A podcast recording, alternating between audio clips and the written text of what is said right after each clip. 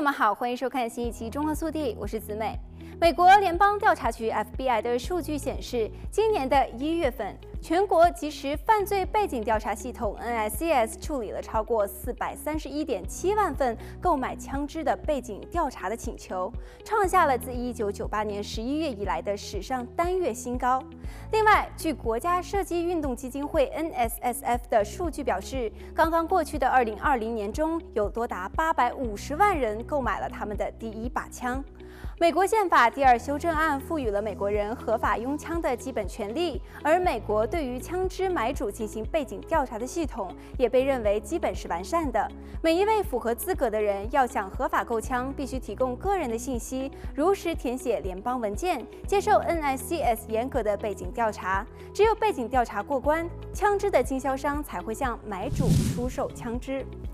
每一个月，美国联邦调查局都会公布一份数据清单，显示过去一个月内 NICS 处理过的购买枪支背景调查的数量。除有犯罪记录等一些特殊原因外，大部分进入该系统接受背景调查的申请者都会获得购买枪支的资格。从一九九八年至今，NICS 共处理超过三亿份的购枪背景调查，只有约一百五十万份被拒绝。因此，该数据库也被认为是目前全美枪支销售量走势的可靠参考依据。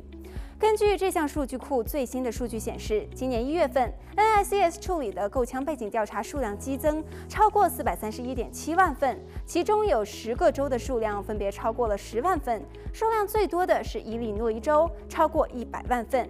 美国联邦调查局数据还显示，去年十一月美国大选结束后，稍有走缓的购枪背景调查出现反弹。十二月时，这一数据逼近了四百万份，其中加州就占了超过十三点五万份。多位于去年或今年年初成功买到第一把枪的加州民众认为，左派一直试图控枪，甚至是禁枪。美国总统拜登在竞选期间就表示，可能要进行枪支管制。上台后，他就提出了限枪提案，这促使更多人加速了他们的购枪行为。此外，去年由于疫情，加州释放了超过一万名包括重刑犯在内的囚犯。另外，加州因日渐宽松的监狱政策、重罪轻判的各种法案以及削减警察经费等因素，犯罪率激增等等，可能都是导致大量民众购枪的原因。